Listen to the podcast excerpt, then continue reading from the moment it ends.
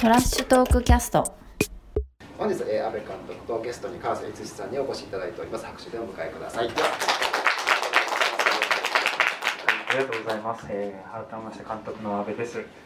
えっ、ー、と今日あのゲストにお招きしている、えー、川瀬悦司さんえっ、ー、と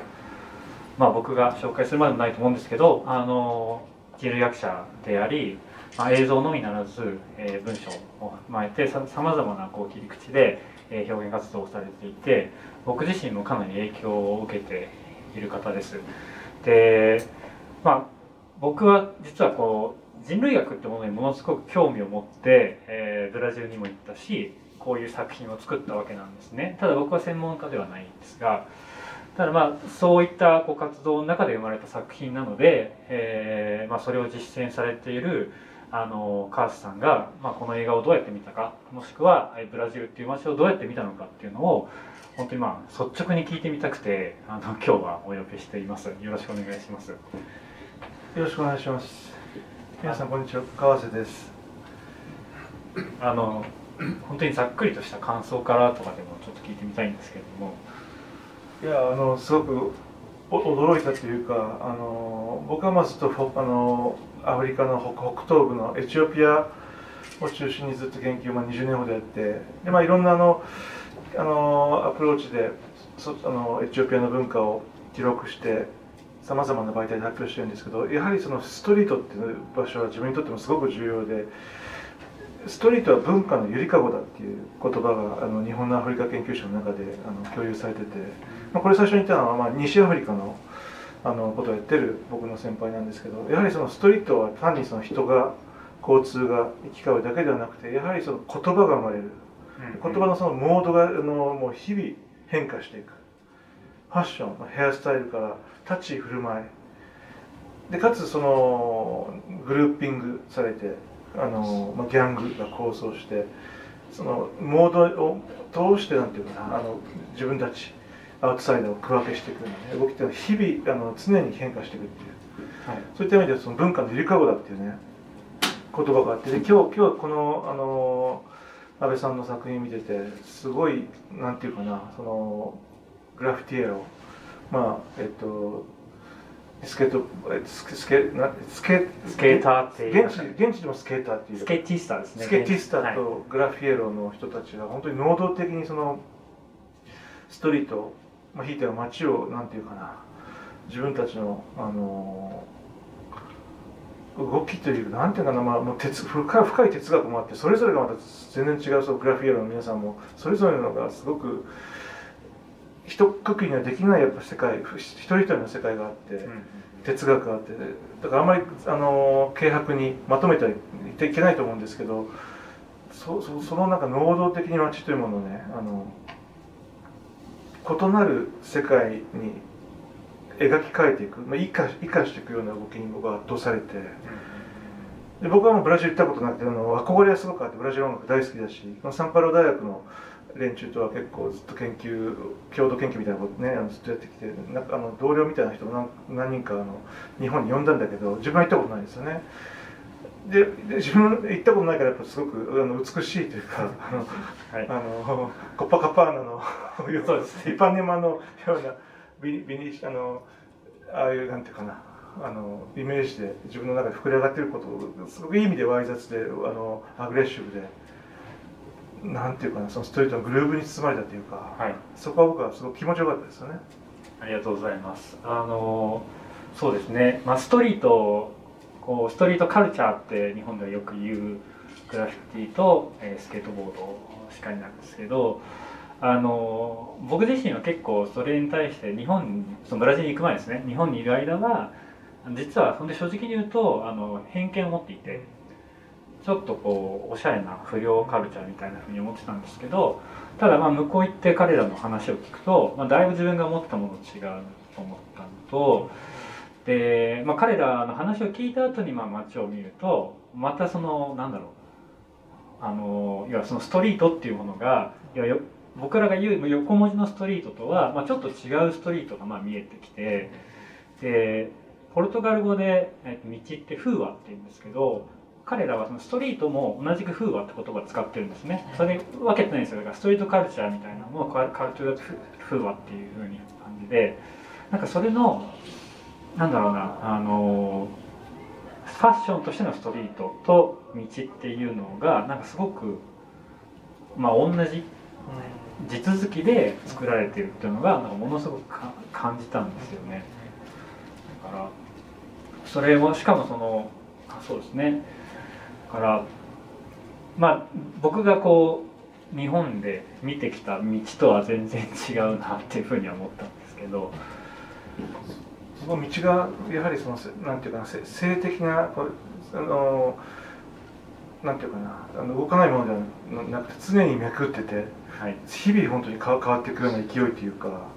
を感じましたよね。そうですね。でしかもそれが、まあ、自発的に動いているっていうよりかは、まあ、もちろんこう動かしてるんですよね。あのそこに座ってたりとかそこに歩いてるだけでかもしれないけどでもすごくそこには動きがあって、えー、なんかすごいだから僕はあの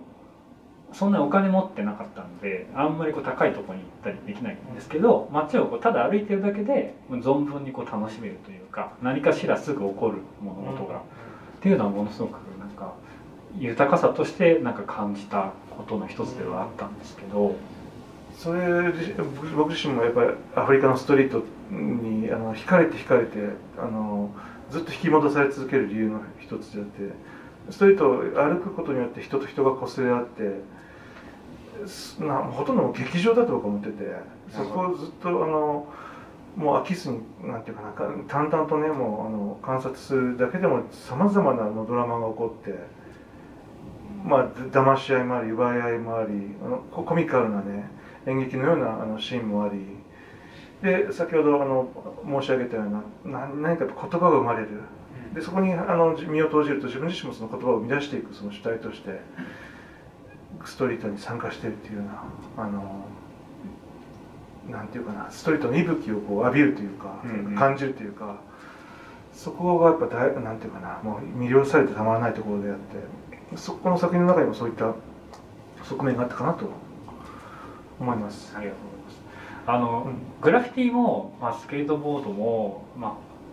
あ、なんだろうなその露天商もしかりですけどあれ全部こう個人がやってることなんですよね、何か大きなこう主体があったりとかシステムがあるわけではなくてある意味勝手にこう始まって勝手に描かれてい。く世界だっていう。なんか多分そこが結構重要なのかなっていうふうに思ってるんですそうですね。あのアフリカの経済なんかでいわゆるあのインフォーマルセクターって言葉があって、そのグラフや、まあ、いわゆる統計では描き出せない経済の動き。まさにその露天商。ストリートを、えっと、基盤にあの小小観光営む人たち。っていうのがやっぱりやはりあのすごく重要だと。決してそういうその重要なんだけど決してそういう数値化されるような経済的な営みには関わってないと、うん、そういった意味ですごくそういうなんていうかな営みをここまで可視化した作品を僕知らないしすごくそういった意味では稀有なお仕事なんじゃないかなと思ってます。あありがとうございます。同時にあのまあざっくりそういうなんていうかなあのくくれないぐらい個々人がやっぱ深いあの人生の奥行きとやはりそのグラフィティにせよやっぱ哲学持っててあのスケートボードに関してもいろんなねあの話があってすごくちょっともっともっと踏み込んでいきたいんだけどちょちょっと一人あの、まあ、たくさんあのえっと、印象深かったんだけど一人例えばそのほら手放すっていうこと先の中盤に出た、はい、彼名前なんだっけ？ちょっとティアっていう。ティアさんの、はい、あの話もすごく深いというかあそこにおいてやっぱグラフィティっていうのは作品なのかどうかっていう問いがずっと頭の中にあったんだけど手放すっていうことまあ作品ではあるんだろうけどでもそこはあの彼のビジョンにおいて作品っていうかなんていうかなものが消滅消えていくというか妖怪していくような感じを思って、うん、深いなと。そうですね、うん、あれはすごい僕にとってもショッキングな返答であのグラフィティってこう書いてそこの場所を自分のものとしてこうなんか所有するみたいなイメージがあったんですけど全然そんなことがなかったというかあのむしろその街にこう返していくみたいななんかそういったその作用があるんだなっていうのは、まあ、僕にとってもかなりこうグラフィティに対するこう目線が変わった瞬間ではあったんですよね。むしろ、ま、街のこの底に何らかのそういう血,、えっと、血管血管血液のようなあるいは脈動のようなものが流れててそれがこう時と場合によっては廃れたりあの生き生きと流れたりするんだけどそのあのティティアティアロ？ピアピアですね。ピアさんの言葉からいろいろと想像ができるんだけど、むしろああの彼らがそそこにこう触れることによってその脈動が活発になるというか、はいはい、そのようなこうイメージイマジネーションというかインスインスピレーションというかそういうのを受けたんだけどね。うん、そうですよね、うん、なんかだからそこを所有と所有しようとすると多分その脈動というか血管をこう一回せき止めることになるというかなんかそういったなんかイメージもあってそうなんですよね。だからそこもすごく所有っていうこともすごく重要なキーワードでまさに今日この街は誰のものっていう大きなテーマにもつながっていくんですけど行政とかあの為政者によって区区分けされてコントロールさされうる空間ではないものとして街を生かしていくという動きをねこの作品あの見せてるんだけどただやはり後半のあのスケティスケティエスケティスタですね。スケティスタの18歳の若者で、彼も名前忘れちゃったな。T シャツあの上半身裸でで彼がその規律が生まれるっていうことを言ってたんだよね、はい。名前なんだったっけ？メガネかけて、えー、水キエだったかな水キエだ、はい、えっとかむしろ僕はあのずっとこの作品見ててやっぱりむしろ規律に対してその規律をこう誘拐妖怪させて街を生かしていくのかっていう方向かあの方向かなと思ってたんだけど彼はむしろそのスケーティスターの営みの中にやっぱ規律というものが大事なんだっていうことを言ってて。そこちょっともうちょっと踏み込んでか彼の言う規律っていうのは具体的にどういったものなのかってことを聞きたいです。そうですね。あの、まあ、具体的にその規律の内容を聞いたわけではないんですけど、でもスケートボードってあの競技としてやっぱり例えばあそこはあそこはスケートパーク一応パークだったんですけど全員好き勝手に滑ったら誰も楽しめなくなるんですよスケートパークって。何かしらこうある程度順番を守ったりとか、その帰りが滑ってるから俺はこの後にやろうみたいな全員がこう全員を尊重し合わないとそのパーク自体が運動でされないんですよね。まずそれが多分一つだと思うんですけどあとはなんかあのストいわゆるこうストリートにいる人たちってむちゃくちゃ早熟なんですよ。要はその常に上の世代から物事を学んで自分が実践していくっていうのが、まあ、普通のこうスキームなのであの本当に中学生ぐらいの子たちが本当にこう自分たちの社会はこうあるべきだっていうことを、まあ、素直に語っちゃうんですよね。だからいわゆるこうなんだろうメディアとか資本とかが作ってきたようなスキームじゃない形でこう社会ってものをこう学んでいくでそういったところの学び方にその規律っていうのがなんかそういうことで規律っていうふうに言ってるんじゃないかなと僕は想像してるんですけどね。あと僕自身も想像したんだけどちょっと葉山にサーファーの友人がいてサーファーの、えっと、友人の話聞いてるとやはりそのあのビーチもあのみんな全てサーファーがわーっと行って好き勝手に波に乗るものではないとやはりその長年やってる60代70代のベテランのサーファーがいて彼らにさいい波に先に乗ってもらうんだみたいな一応こう緩やかな規律があるんだっていうことをこの彼の言葉を聞いて思い出したんだけどその葉山の友人を思い出したんだけどそういうなんか年配の、まあ、なんていうかな先輩に対する配慮とかそういうこともあるのかなとか。どうですかねうんともちろんねその上下関係が厳しい世界だ例えば日本のグラフィティの界隈はそういうのじゃないかっていうのは作中でも松尾さんって人が言ってたと思うんですけど。あのブラジルはもちろんあのその年齢的なものもその経験的な先輩後輩っていう関係ももちろんあるんですけどあのなんかそこはこうあのこう厳しくななんつうの下をコントロールするみたいな発想はやっぱあんまりなくてなんかむしろこっちが道を示していかなきゃいけないんだっていうそっちの自覚の方が話してるうちは強いですね。例えば先ほどのその出てきたピアに一人こうアシスタントみたいな少年がついていたじゃないですか。で彼はあのピアのアシスタントでもあるんだけどピア自身は彼をこれはアシスタントじゃなくて親友なんだっていうふうに呼ぶんですよね。だいぶこう20代ぐらい20歳ぐらい多分年齢違うんじゃないかなと思うんだけど今の一番近くにいる俺の親友だっていうふうに俺に紹介するんですよね。だからそういう形でもちろんこのなんだ世代の受け継ぎはあるけどだからといってそれが上下関係になるかっていうとそうでもないじゃない。あ今ちょっと厚尾さんの話が出たんですけどあのあの彼の絵もすっごい面白い、まあ、竜の話をしてたけどでもその下ののこけしだよねこけしですね、はい、あれはすごくあれは何なんでしょうかね。日本から日本にルーツを持つ、えっと、グラフィグラフィティエロっていう自覚。ブラジルの人々の眼差しを意識した表現なのかもう好き勝手やってるのかその辺どうなんですかね。モチーフという展開は。おそらくそのなんだろうそういう日本人だからこそこういうキャラクターでやっていくみたいなものは多少はあると思うんですけど彼自身があの京都が出身なんですね。で結構幼い頃からいわゆるそういう、まあ、屏風画とかああいう例えば竜の絵を幼い子がずっと見てて単純に好きだよと。プラスアルファあの人はすごいモンスターとかそういうなんかアメコミみたいなそういうのも同時に好きな人で多分それが両方とも出てんじゃないかなっていうふうに思うんですけどあんまりそういうなんかこと聞いてもなんかあんまこうちゃんとした答え返ってこなくて。あれはバッチマンっていうストリートでしたっけ、はい、の一部を厚尾さんが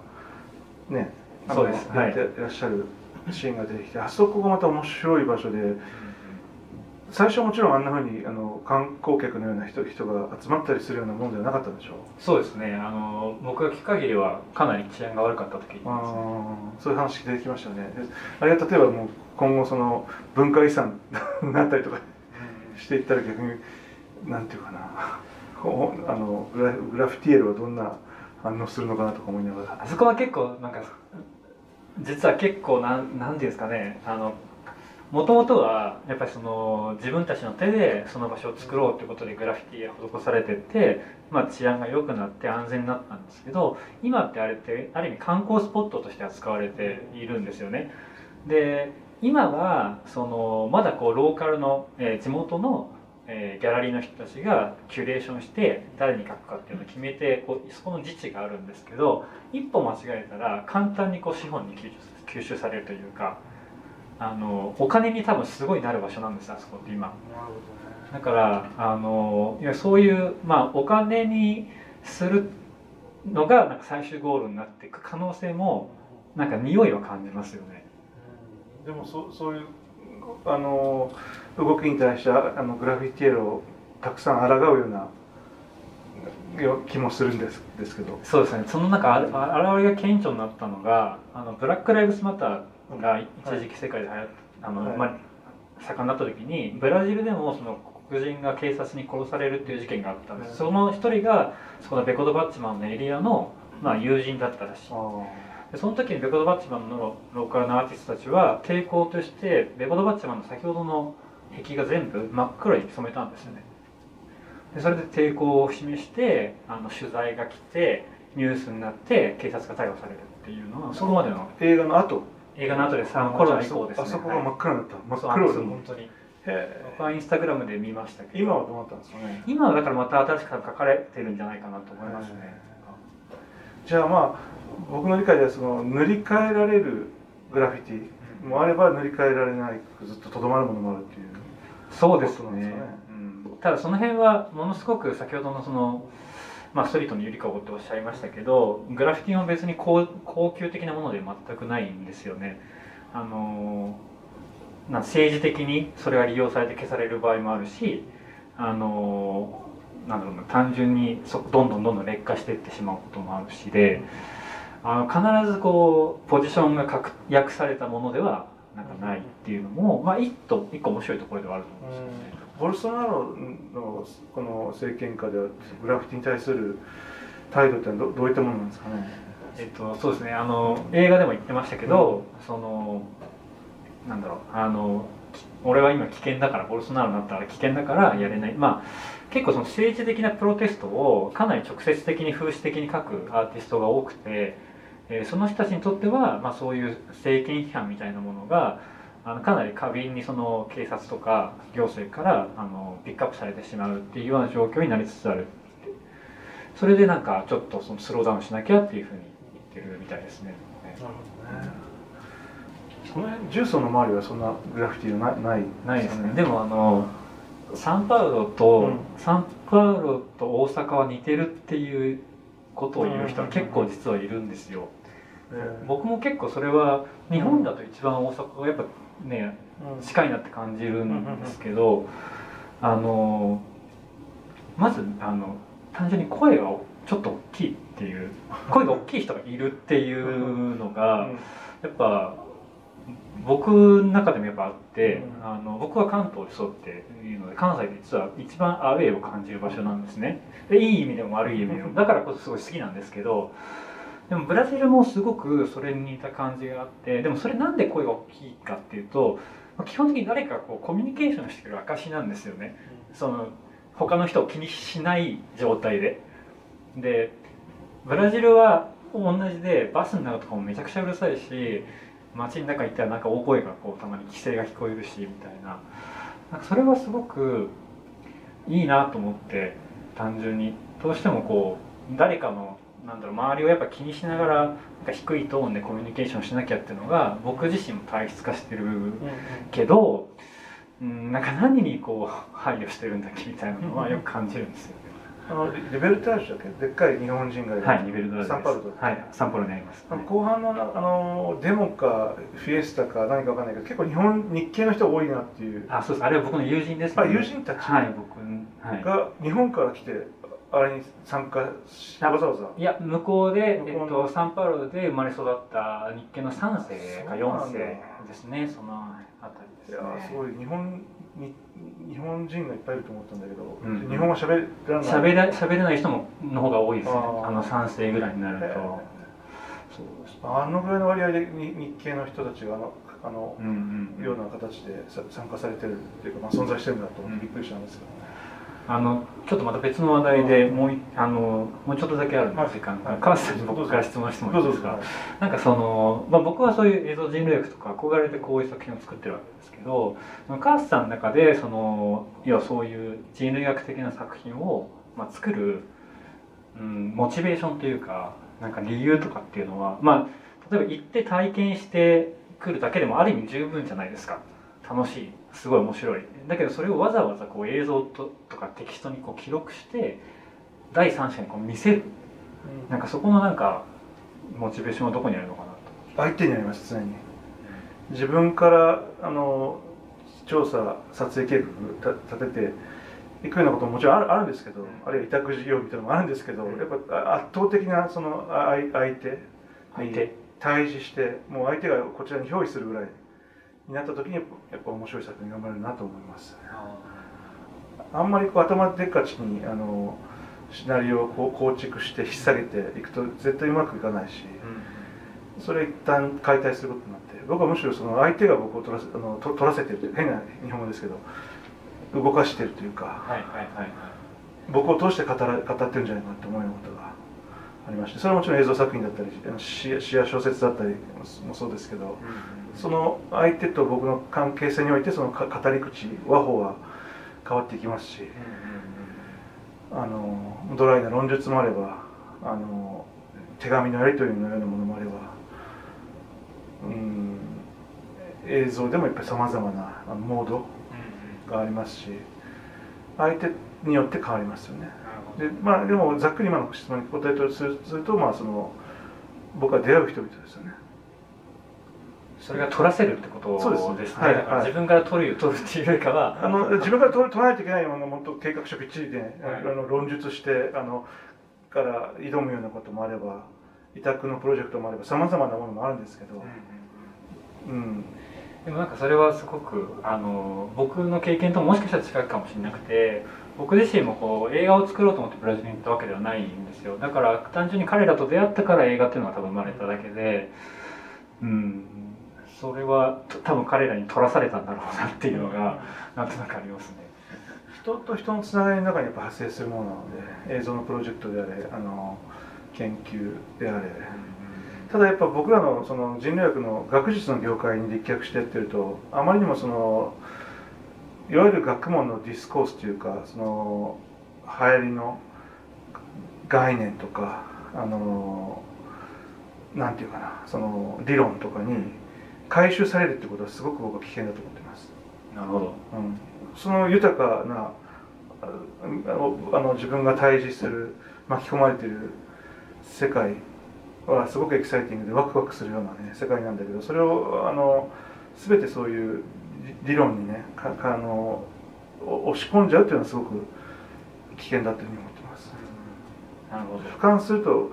僕もまあいろんなそういう雑誌の編集員とかあのなんていうかなそそそれをまあなんあのそういう研究発表や報告をオーガナイズして世にあの出すような仕事をねあの僕自身じゃなくて、まあ、いろんな同僚とかあの仲間たちの仕事をこう押し出すようなことをやってるんですけどやっぱ俯瞰してみると多くの仕事がそういう概念やそういう学術のせせこませせこましいなんていうかなそのディスコースというか中にあの強引に回収するような動きが結構なるほど。あの多くてもちろんそういうのに全然こうなんていうかなうまい具合にむしろそういうのを取り込んでその研究者の世界をねあのあの魅力的に研究者の世界というかそのいわゆるあの研究者が対峙するその世界っていうものをいあの生き生きと伝えてるような素晴らしい仕事ももちろんあるんだけどおそらく半数以上はそうじゃないというか。なるほど、うん、うん、そうですね。だから、うん、僕も実はそういうなんかアカデミックな意見でものすごい実は憧れもあるしやってみたいけど多分自分なりにやるんだったらもうこういう感じかなと思っているしだからさっき本当に最初の議論に戻るけど、えーと、僕自身もこれ作ったけど、まあ、これが自分のものだっていうのはやっぱ思えなくてそれこそグラフィティーロたちのものだしこれを見ていただく人たちのものだしこうやって話させていただく人たちのものだなっていうふうにも思うので、